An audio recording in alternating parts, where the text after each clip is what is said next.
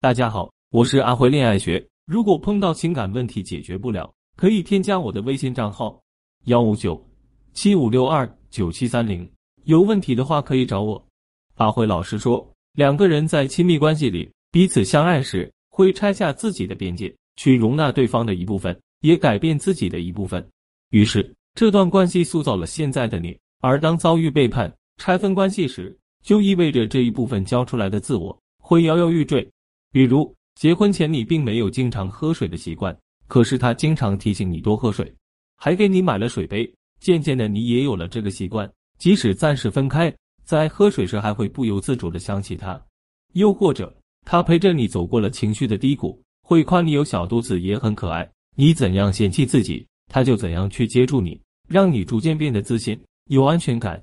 于是，当这样的伴侣背叛时，你就会遭到严重的创伤。一般来说，创伤会经历四个阶段：一、怀疑阶段，遭遇伴侣背叛，对方向你解释、认错、想回归时，你不知道他对你说的话是真是假，也不知道这种看似无条件的爱和接纳是不是一个谎言。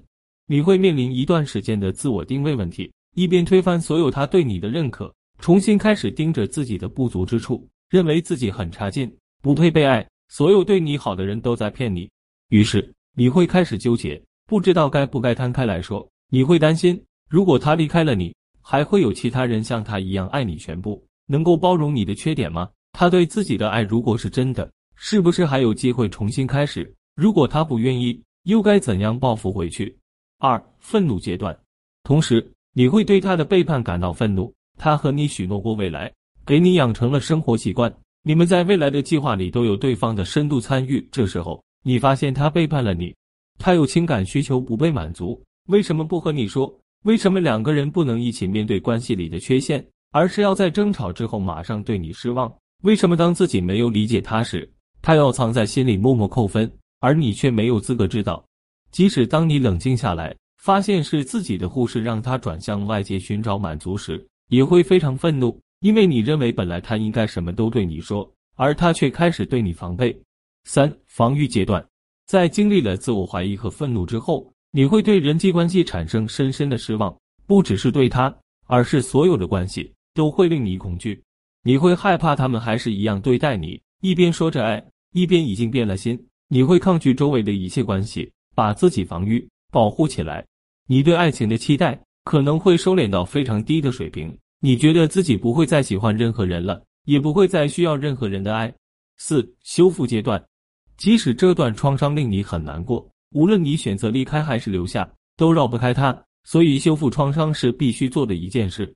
否则，长期的逃避和压抑会导致你在心里自我设限，主动去规避一切和幸福有关的事情，并把自己圈定在一个痛苦的区域里，反复咀嚼过去，并且时不时对他产生极大的愤怒。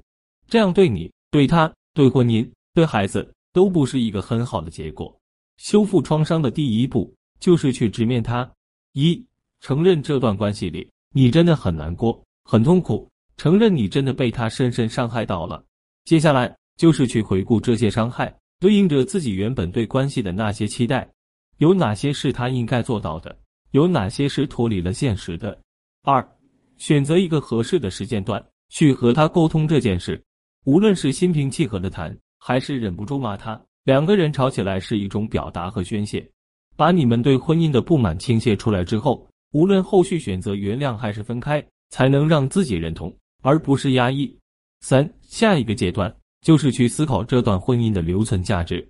如果不离婚就能解决问题，如果留下来的价值更高，如果发现自己最终还是放不下他，还是爱他，那么就需要认真包扎一位沟通和争吵挖开的伤口，重建内心的秩序，让自己有力量，也有方法和技巧去面对。否则。只是形式上的原谅，内心依旧会被背叛反复折磨。越是回避，越是会以想象不到的方式爆发出来，将再次对婚姻造成创伤。